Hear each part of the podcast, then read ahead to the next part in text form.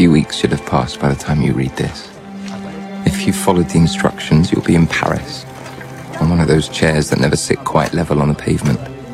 I hope it's still sunny. Across the bridge to your right, you will see La Tisane Parfumeur.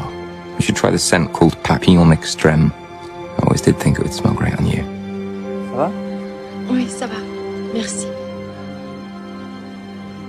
There are a few things I wanted to say and couldn't because you would have got all emotional and you wouldn't have let me finish.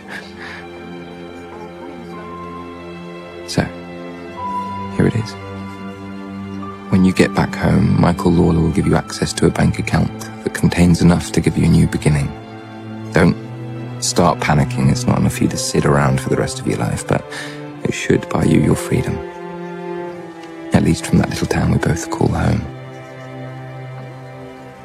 Boldly, Clark. Push yourself. Don't settle. Wear those stripy legs with pride. Knowing you still have possibilities is a luxury.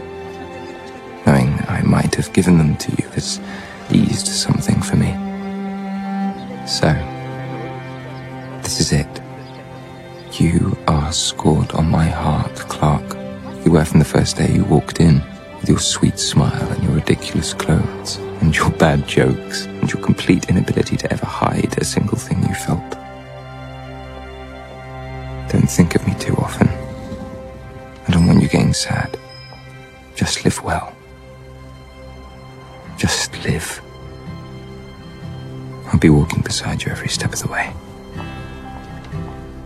Love, Will. Hello，亲爱的小耳朵， 关注微信公众号“爱豆的美剧电影英语笔记”，可以第一时间获得音频和完整的文本内容哦。还有更多爱豆总结的电影对话中的英语知识点。I'm Ida. Hope you enjoy it. See you next time.